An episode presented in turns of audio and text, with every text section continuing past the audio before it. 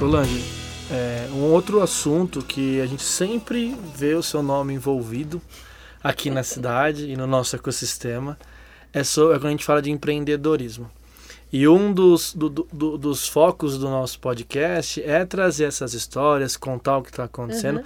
dar visibilidade desse, desse momento, desse movimento que São uhum. Carlos tem de manter empreendedores, uh, de, de, de, de, convidar novos empreendedores, desenvolver os que estão aqui e a relação com a universidade, etc.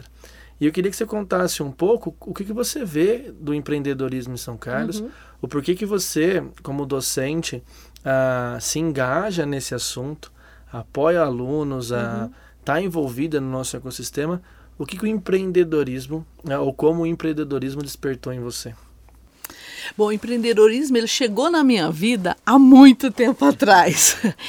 É, quando eu cheguei do pós-doutorado, em 96, um colega meu, professor André Carvalho, me convidou para fazer um curso na UFMG com o professor Fernando Dolabella, que é autor do livro Segredo de Luísa. Não sei se vocês conhecem esse livro. É, ele fala um pouco de empreendedorismo, foi um dos primeiros livros aí nacionais, e ele conta uma história um pouco romance, um pouco conceitual, então tem as participações, é, os conceitos chegando junto com a história, tá? que era a Luísa. E naquela época ele me convidou, falou: olha, vai ter um workshop vai ser em, em Belo Horizonte. Você topa aí? Falei, vamos. E a gente foi. E foi assim, bem é, desprovido de qualquer expectativa. E lá, é, a motivação para tudo isso é que existia um programa nacional chamado Softex 2000, que eles esperavam que o mercado brasileiro em desenvolvimento de software chegasse a um determinado valor de participação internacional. E aquilo era 96 e não estava acontecendo. Já fazia seis anos. Então eles resolveram mudar a estratégia e investir em despertar o lado empreendedor nos alunos dos cursos de computação, porque eram as pessoas que eram capazes de desenvolver esse software para ter essa participação no mercado internacional. E aí a gente fez esse curso, seis meses depois a gente fez um outro curso nessa mesma linha de trabalhar oficinas de empreendedorismo, porque ali eram professores de computação, a ideia era incubar o vírus do empreendedorismo no professor, para o professor desejar fazer um movimento na sua instituição e ter algum aluno que desejasse esse movimento. Nossa, quanto desejo, hein? Muito desejo. E aí nós trouxemos isso para o ICMC. É, no ICMC a gente teve a primeira disciplina de empreendedorismo da USP, foi criada no ICMC. É mesmo? É. Nossa, que legal. Primeira que disciplina. E a gente começou a trabalhar, mas a gente enfrentou algumas resistências muito grandes, assim, não, não resistência do aluno, mas resistência, o mercado não deixava. Porque o mercado na área de computação é um mercado muito quente. Naquele momento, tudo ia para São Paulo. Todo o nosso aluno ia para São Paulo. E a gente tem, no curso de Ciências de Computação, o último ano ele é um ano de estágio. E o aluno que faz o curso no período normal, ele está livre para fazer estágio. E ele ia para São Paulo fazer estágio, ele voltava só para apresentar o estágio dele, é... mas ele já voltava contratado. Então não existia possibilidade dele desenvolver algo por ele. Por qual razão? Culturalmente aquilo não era disseminado. Tá? Na área de computação não era, estou falando lá. É... O mercado pagava muito bem. Uma carência muito grande de profissionais. Não mudou muito, não. muito grande de profissionais de computação nesse mercado. E aqueles alunos que eram alunos universitários, eles eles estavam acostumados a viver com pouco dinheiro, né, cara? Aí ele vai fazer estágio e ele recebe uma proposta de emprego. Nossa, você vai ganhar tanto. Não tem como não brilhar os olhos. e aí ele ficava lá. E o que a gente começou a perceber nesse período é que o aluno que ele fazia a nossa disciplina que a gente trabalhava algumas habilidades complementares nessa disciplina, ele acabava tendo um desempenho melhor lá na atuação Isso. dele. Porque no momento que ele é contratado, a competência técnica dele é a chave. Tá? Mas no momento que ele vai evoluindo profissionalmente, se ele não desenvolveu, se ele não tem um, um autoconhecimento, se ele não desenvolveu outras competências, isso faz falta. Porque toda a progressão no desenvolvimento pessoal, ele precede de alguns comportamentos que são buscados. Porque como que é? Como que é a sua capacidade de comunicação? Como que é a sua capacidade de liderança? É? Como que é o seu olhar sistêmico das coisas? Como que você olha o seu colega de equipe? Você trabalha bem em equipe? Então todas essas competências elas têm, elas começam a aparecer necessidade, mas esse profissional já estava no mercado. E aí durante muito tempo a gente resolveu trabalhar isso na disciplina. Olha, se o mercado está consumindo todo o nosso profissional, que no mínimo ele vá bem. que no mínimo a gente prepare ele bem. Legal. Em algum momento isso vai mudar. E, e em algum momento isso mudou de fato, né? Porque hoje a gente vive em São Carlos um ecossistema totalmente diferente. É verdade. É, e esse ecossistema ele começou a mudar já grande, já há algum tempo, né? É, as incubadoras, parque de alta tecnologia, um movimento muito maior do Sebrae, né? Exato. Por exemplo, o Sebrae agora tem o Sebrae, é, o Startup SP, né? Que são é, dão apoio às startups, aos movimentos. Então, hoje o empreendedorismo dentro da universidade ele já, ele já tem um impacto muito maior na sociedade presente nosso, no nosso ecossistema. Primeiro, porque o aluno tem mais oportunidade hoje em São Carlos, muitas oportunidades é a mais. Muito legal, muito legal. Ele começa a fazer estágio mais cedo, mesmo que ele está fazendo estágio, ele tem contato, ele vai no meetup, ele, ele visita uma empresa, ele conversa com um colega dele que já está trabalhando. Então, São Carlos já acolhe muito hoje o nosso aluno. Então, ele, se ele quer, ele não precisa mais ir para São Paulo. Eu acho que, além disso, existe um outro elemento nesse processo que ajuda muito a questão do empreendedorismo em São Carlos, é o fato da qualidade de vida em São Carlos, né? Ah, Nossa. sem dúvida, né? Então, assim, tem a qualidade de vida e ainda tem uma outra questão. Porque assim, a gente desenvolve uma paixão pela cidade que forma a gente, não é? Sim, Ave Maria. Sim, com certeza. Todo mundo aqui passou por aqui e não conseguiu ir embora. então a gente desenvolve essa, essa paixão pela cidade que acolheu a gente. Porque assim, a fase da graduação é maravilhosa, né? apesar das dificuldades. ela é maravilhosa, apesar de não ter muito dinheiro. Mas ela é muito boa. E aí, quando você olha para tudo isso e você está formado e você tem alternativa, porque a questão principal que eu vejo é alternativa. Que alternativa eu tenho? O nosso aluno de 20 anos atrás, ele não tinha alternativa, ele tinha que ir para São Paulo. Exato. Legal. Nossa, várias conexões aqui, Solange. É, Hoje. Eu também, né? Uhum. E eu também. Hoje, ele pode ir para São Paulo se ele quiser. Ele pode ir para Campinas, ele pode ir para Ribeirão e ele pode ficar em São Carlos. Com certeza, com certeza. Exato. E isso é que muda o nosso ecossistema. É quando a nossa cidade passa a ser uma alternativa interessante para o recém-formado. Aí isso impacta e a mudança do nosso ecossistema é essa. E aí, olha que legal. A gente fala muito de opcionalidade, que é uma teoria de, de, de gestão agora, que uhum. muito num livro específico chamado Antifrágil que ele fala exatamente disso. Como que você vai ter um sistema antifrágil, que não é frágil, que uhum. é um sistema vivo que além de não ser frágil, ele vai ficando mais forte com o estresse. Uma das coisas que a gente sempre fala muito é ter opção, é opcionalidade.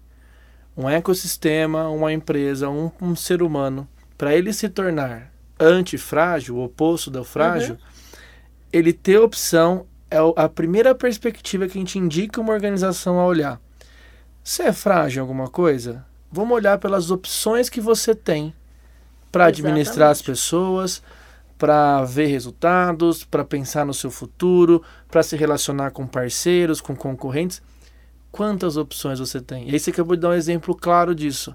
Olha como o ecossistema ficou mais, mais antifrágil, ele, ele cresceu, ele ficou melhor a partir que a gente deu opções para as pessoas e elas ficaram, desenvolveram novas empresas. Aí o veterano tem uma empresa que já faz quem está na graduação ainda desejar ficar e Exatamente. seguir o mesmo exemplo. Uhum. E eu vejo opções. A minha opção não é só ser executivo. Eu posso ser empreendedor, posso trabalhar com a comunidade, posso ser desenvolvedor aqui e lá. Olha uhum. quantas opções isso gera. E assim, eu vejo muito, Antônio, a questão de é, dessa opção que você acabou de dizer, que é opção de escolha, né? Uhum. Quando você tem opção de escolha, independente do movimento, da direção do movimento que você faz, em geral, você tem uma consciência de que você escolheu aquilo. Exato. Porque... Se você escolheu aquilo, o resultado já vem diferente. O Antônio está comemorando aqui, é, gente. É porque é muito bom, porque a opção te faz olhar para o caminho que você está agora. Se você não tem opção, parece que você anda num caminho, é, assim, meio que cego. Você só Exato. caminha. Uhum. Você não sabe se está caminhando para cima da montanha, uhum. para o mar, se você está indo para lugar que é frio que é quente. A hora que você tá no caminho, alguém fala direita ou esquerda? Pronto. Tive que parar para pensar. Porque uhum. eu tava indo só num caminho. E esse caminho podia ser a esquerda ou podia uhum. ser a direita, mas eu não sabia em que caminho eu tava. Uhum. A hora que me dá duas opções, eu obrigatoriamente vou ter que refletir sobre isso. Exatamente. E olha que legal quando você vai pensar nas organizações ou nas pessoas. Se eu não tô dando opção, em que caminho que eu tô? Então eu, eu me torno frágil naturalmente por isso, porque eu tô à mercê do mundo, do destino, da política, da economia, e aí quando eu tenho opção eu começo a ficar mais presente, como a gente Exatamente. fala bastante. Exatamente. E, e eu acho que assim, olha, além da opção ainda tem um outro elemento que é importante porque eu posso ter opção, mas se eu não, sou, não tiver ideia de onde eu quero chegar, se eu não tiver Legal. consciência de onde eu quero chegar, as opções não resolvem nada, né? A gente tem aí o exemplo do, do conto de fadas, né? Uhum. É, que tava lá e ela perguntou pro gato, né? E aí, que caminho eu sigo? Fala, ah, onde você quer ir? Ah, não sei, né? E ele falar, então qualquer caminho serve. É, e eu falo um pouco mais, eu falo, então nenhum caminho serve, né? Porque se você não sabe onde você quer chegar, você pode pegar qualquer caminho que você não vai encontrar um ponto de parada legal. Exato. Que, que profundo isso, né? Que coisa. E como a gente não para para pensar nisso, Não, né? não para. E hoje você vê assim, o ecossistema São Carlense, né? Ele tá ele tá passando por um, um momento de transformação muito grande, né? Muito grande. É, hoje, São Carlos já está começando a importar profissionais de outras cidades, né? Com certeza. Ah, com certeza. Com certeza. E vai acontecer uhum. cada vez mais. Então, Posso, assim, por vários prismas, dar para uhum, dar esse exemplo. Exato. Aí, né? E isso é muito rico para a cidade, não é? Porque é uma cidade que que está num movimento diferente, que está dando opções diferentes para as pessoas, que as pessoas têm alternativas, que você tem um fit cultural Sim. fantástico. É, sempre você vai encontrar ali uma tribo para você, é né? Verdade, é verdade.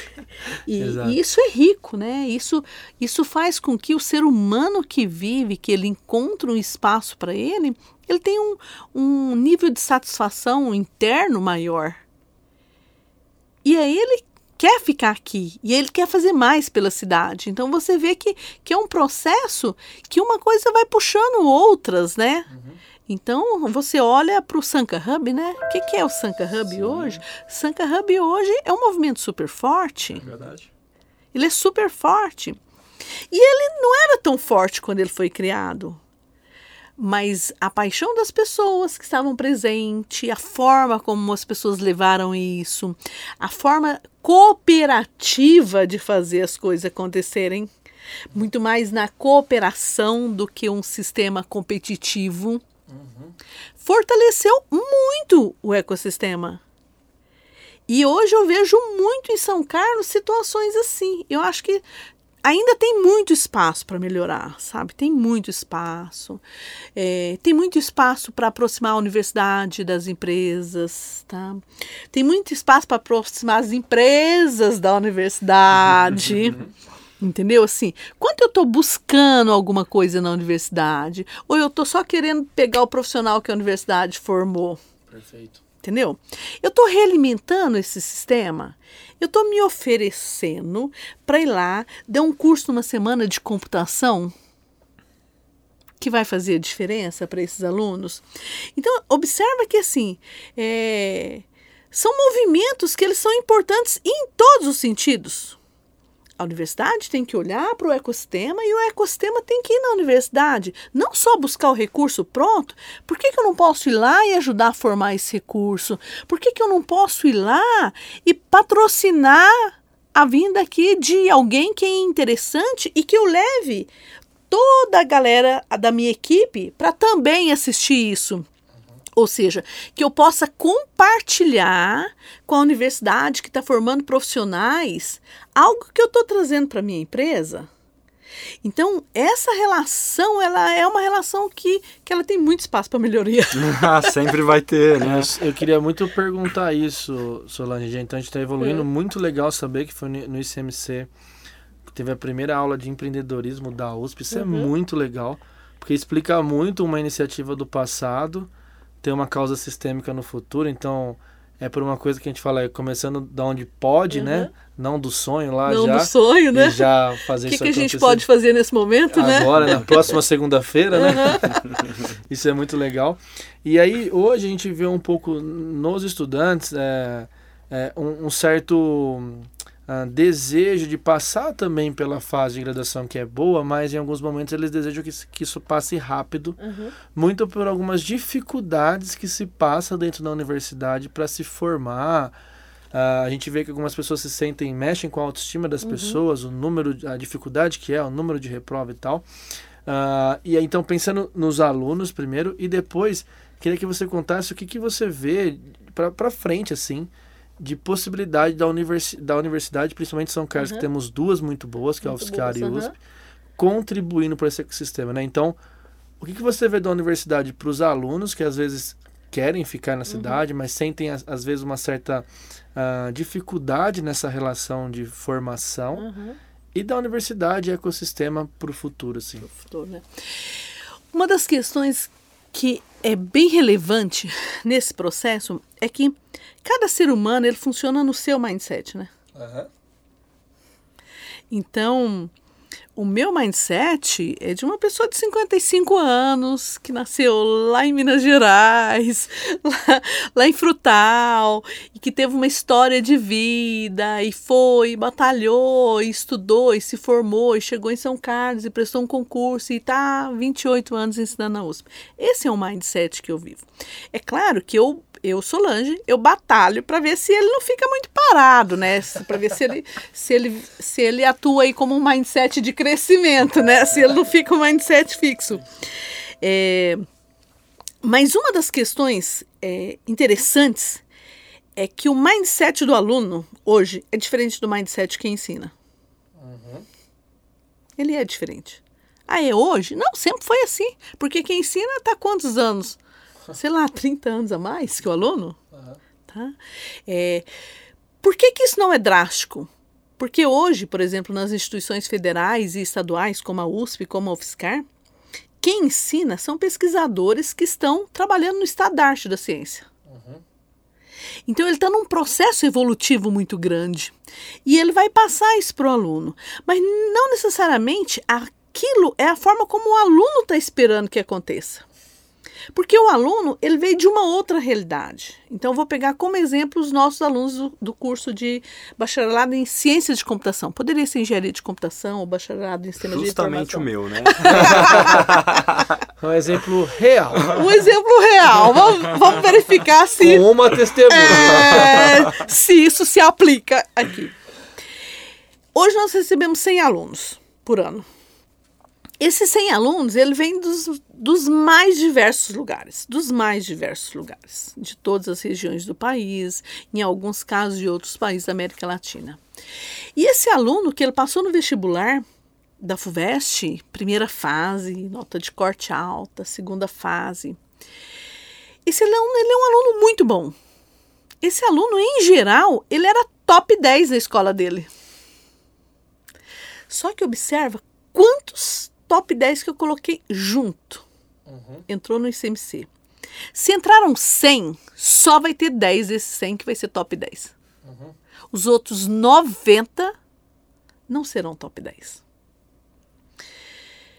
Como será que é esse processo para aquele aluno que ele viveu todo o tempo sendo top 10? Será que ele está preparado para lidar com isso? Agora observa que ele não ser um top 10 não significa que ele é ruim. Uhum. Ele pode passar em todas as disciplinas, ele pode ter uma história é, de formação linda, mas ele não, não ganhou prêmio. Não foi um dos três premiados da turma dele. Como que ele lida com isso? Isso é uma questão. A outra questão que eu vejo muito é assim: que na sociedade que a gente vive, de tanta violência, de tantas coisas difíceis, cada vez mais as famílias elas têm que proteger seus filhos do mundo ou elas então ela leva seu filho no cinema e depois ela fica lá paradinha no carro esperando seu filho sair do cinema e leva ele de volta para casa. É, lá em casa, a cebola sempre é colocada do lado esquerdo do bife. e no bandejão, ela vem do lado direito. Se vem, ou vem tudo misturado. E o bandejão é muito bom, diga-se de passagem, né? Então, assim, não, é, não, não tem bom ou ruim, ele é diferente. Legal. É, é uma experiência, é uma experiência, acho que. E como que eu lido, né, com o diferente? Eu tô pronto para lidar com o diferente. É uma experiência Eu estou pronto para lidar com a frustração. E às vezes a frustração não precisa nem ser grande, né? É, depende do tamanho da minha expectativa. Porque o que é a frustração? Se a minha expectativa é muito alta, um pouco abaixo dela já é uma frustração. Então tem todo um contexto. Por outro lado, existe um outro contexto, que é o aluno ele chega no curso e para ele se formar, ele tem que atender uma grade curricular que foi pensada para ele. Mas no momento que ele está fazendo aquela disciplina A, no primeiro ano, ele não sabe ainda que aquela disciplina A vai ser importante para ele lá fazer a disciplina Z no quarto ano. Então ele olha individualmente, ele olha só para essa disciplina A e ele pode pensar o seguinte: essa disciplina A não tem nada a ver comigo. O que, que eu estou fazendo aqui? Para que, que serve isso aqui? Isso acontece em todos os cursos. Uhum. Mas ele. Essa disciplina vai ser importante lá na frente, mas ele ainda não chegou lá na frente. E hoje a gente vive a sociedade do imediatismo, né? Uhum. Porque eu só quero o agora, né? Eu não quero, quero planejar o amanhã. Quem mais faz planejamento de médio e longo prazo? Que que é isso? O mindset que a gente vive é o mindset do imediatismo. O próprio movimento das startups, ele é um movimento do imediatismo. O que, que é uma startup? Então é difícil. Não é fácil não. Pode dizer o mínimo, né? ele é difícil. Mas assim, aí você fala assim, poxa, só falar que é difícil resolve? Eu acredito que não. É, eu acredito que a gente tem que estar tá muito consciente das coisas que estão acontecendo. A gente, enquanto instituição, enquanto docente, enquanto funcionário, é, enquanto aluno veterano do nosso curso, a gente tem que estar tá olhando para esses meninos que chegam. Uhum. E a família tem que estar tá olhando, porque muitas vezes a própria família acha que ele passou no vestibular, ou ele acha que ele passou no vestibular, a vida está ganha, né? Agora ele tem que sair da universidade né? formado. Só tem que fazer isso agora. Só né? tem que fazer isso, como se isso fosse fácil. Nossa. Então, assim, é, eu acho que essa cultura de olhar pouco para frente, ela é uma cultura que ela não é muito interessante em alguns casos. Uhum.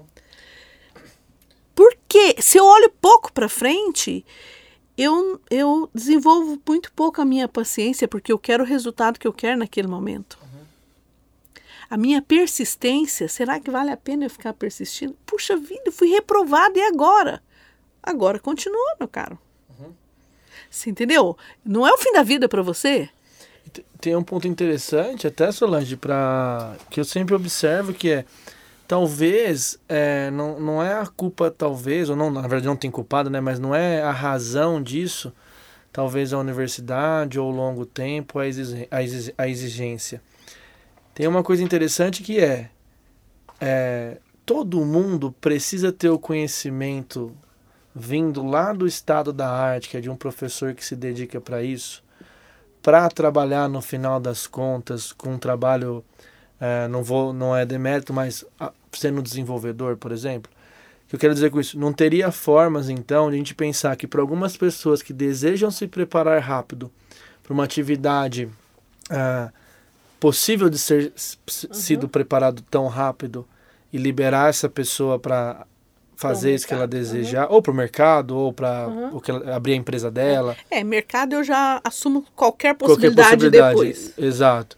Ou ir para algumas pessoas sim que desejam ter um conhecimento aprofundado para chegar em situações ou, ou conclusões mais complexas. Uhum. Porque hoje me parece que nem todo mundo é, se encaixa na mesma, no mesmo sapato. Uhum. Parece que hoje todos os jovens, todo mundo que quer ir para o mercado com todas as uhum. opções, tem que passar pelo, pelo mesmo percurso. É, isso, é isso mesmo ou não? Faz sentido não, ter duas opções? Que, ou... Eu acho que, por exemplo, os cursos técnicos, as FATECs, elas trazem uma opção nessa linha, sabe? De você vai lá e faz uma formação técnica. Só que a gente não dá muito valor para isso, né? Pois é, mas aí culturalmente a gente não dá valor para isso. Legal. E mais do que isso, é que assim, por exemplo, se eu faço um olhar para a área que eu trabalho, né? A, a, questão da TI, a própria inteligência artificial e tudo mais, o tempo de atuação de um profissional nessa área não é tão grande, sabia? Hum. É por volta de 10 anos. É mesmo? Uhum. Depois ele não fica, ele não continua desenvolvedor. É, ele vai para a gestão. Ele vai para a área de gestão. E por que, que ele vai para a área de gestão? Porque ele teve uma formação multidisciplinar, ele teve um tempo de maturidade para se desenvolver. E a gente ainda não tem muitos é, dados e estudos a respeito das pessoas que fazem uma formação técnica e vai ser desenvolvedor, você entendeu? É, então, pode ser que esse desenvolvedor, com uma formação mais curta, bem mais curta, ele vá ser desenvolvedor para a vida inteira. Mas uma das questões que a gente observa muito na universidade é que quando você não é só o conhecimento, porque a forma de obter hoje, né? Você pode pedir para o tio aí, Google, e ele te dá tudo, né? Se você tiver um bom filtro, ele te dá tudo. Mas a aula não é só isso, né? Eu, eu vejo a aula como um processo diferente. É, na aula eu tenho que trazer reflexões. Na aula eu tenho que falar assim: Poxa, Antônio, você acha que é só saber inteligência artificial? Você sabe conversar com as pessoas? Você sabe entender que tipo de sistema inteligente essa empresa quer? Porque às vezes ela nem sabe o que, que ela pode fazer. Se você não for capaz de entender o mundo dela, de ver o que, que você tem e o que, que você pode desenvolver para ela, você perde a oportunidade de negócio. Uhum. Então, esse tempo de cinco anos ou de quatro anos, eu acredito muito que ele é um tempo de formação de um ser humano. Mais do que um cientista de computação, mais do que um engenheiro de computação, mais do que um, um bacharel em, em sistemas de informação. Ele é um tempo para o ser humano se formar como ser humano. Mesmo que em algumas situações, às vezes, esse tempo passa tão rápido e o aluno sai achando que ele não precisou desenvolver muito outras questões. Agora eu vejo isso um processo de mudança bem grande. É uma, vamos dizer assim, uma quebra de paradigma. Porque hoje você é, vai nas instituições e olha-se um pouco mais a fundo, você tem muito mais grupos de extensão que eles próprios se organizam E, e, a atividade de extensão é uma atividade extracurricular que ele faz. Atividade extracurricular dá para ele a oportunidade dele atuar em alguma coisa que ele goste, tá? E dá para ele uma oportunidade de desenvolvimento de uma série de outras habilidades complementares à habilidade técnica. Então, ali naquele grupo vai ter alguns líderes que vão aparecer, naquele grupo vai ter alguém que é bom de organização, naquele grupo vai ter alguém que é bom de planejamento e como que isso vai acontecer. Então, o aluno vai se desenvolvendo nisso. E isso complementa a formação dele. Uhum. Então, eu acredito muito neste tempo como um tempo é, ideal ou um tempo bom para você formar um ser humano capaz de chegar neste mercado, qualquer que seja esse mercado, e, e ter condições de atuar da melhor forma possível. Nossa, e eu acho assim, é, é incrível a gente chegar nessa, nessa conclusão, porque aí chega num certo desalinhamento de expectativa. Porque eu vejo, eu estive no mercado e as uhum. empresas muito sedentas por recurso, recurso mesmo, uhum. não por seres humanos. Exatamente. Que é assim, eu quero uma pessoa para sentar na frente dessa máquina e produzir tanto código. Operar código, sapato, carro, uhum. o que for. Eu quero uma pessoa que saiba operar. E eu não tô com expectativa de ter um, ser humano bem formado. Uhum. Então, pode estar tá aí uhum. uma das conclusões do porquê existe a cobrança ou o distanciamento ou o esse, desalinhamento. Esse gap, né? Tão esse grande. gap de desejo e expectativa de querer reduzir algumas coisas, o uhum. tempo, etc. Por quê? Porque eu quero alguém para operacionalizar. Mas a universidade está com a responsabilidade, o desejo, o papel é, de desenvolver o ser, o ser humano. E eu acho que se a gente conseguir aproveitar de fato um espaço que é raríssimo no mundo para você olhar para você, se desenvolver e aprender, a gente poderia ter uma mudança de sociedade no curto espaço de tempo. Assim.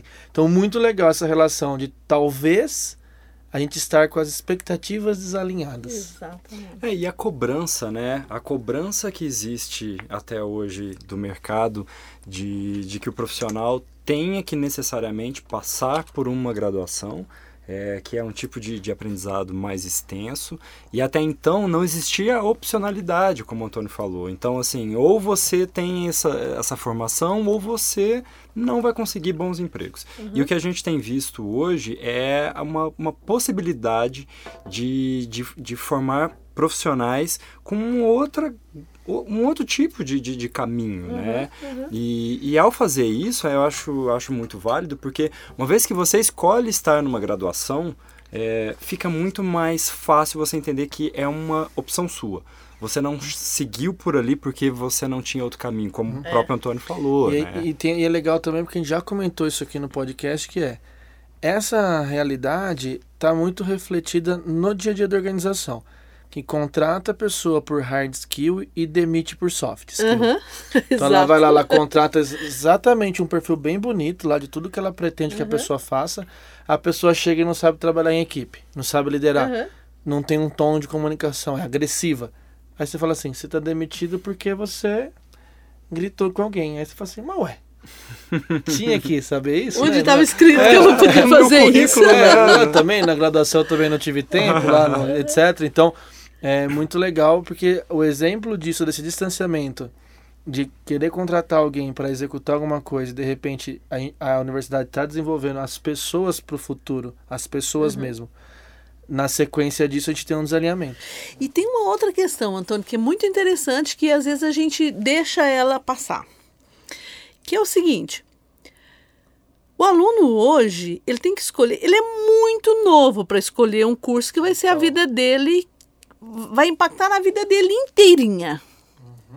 Então existe uma expectativa muito grande. Meu filho é muito bom. Meu filho entrou na USP com 17 anos. Meu Olha, filho entrou na USP com 18 anos. Tô me, tô, tô me ouvindo aqui, ó. Sua mãe falando? Não, e olha só, no ano que eu entrei, o, o, curso de ciência da computação do ICMC, ele só perdia para medicina. Então, quando eu passei, a bola tava lá em cima, né? Exato. né? e aí, assim, o meu filho é tudo isso, sabe? Será que o seu filho quer de fato fazer computação? Porque às vezes a expectativa que a gente tem, agora todo mundo tem contato um pouco mais, mas sei lá, 10 anos atrás, há 15 anos atrás, às vezes o contato que tinha com o computador era uma coisa muito mais assim, de um sonho, né, de uma expectativa muito alta, é uma profissão legal, eu vou programar, vou fazer jogos, eu vou dominar o mundo, eu vou controlar a internet, é, vou mandar foguete para o espaço. Tudo isso, né? É, e aí, a hora que ele chega e ele tem que estudar cálculo, sabe? Ai, meu Deus. ele tem que fazer ICC1, que ele vai aprender a fazer um algoritmo, e às vezes ele fala assim, poxa, por que, que eu tenho que aprender a fazer um algoritmo, sei lá, de como trocar pneu do carro, né? Que coisa mais sem graça é essa? E aí ele começa, a expectativa dele começa a ser, a realidade dele começa a ser diferente da expectativa.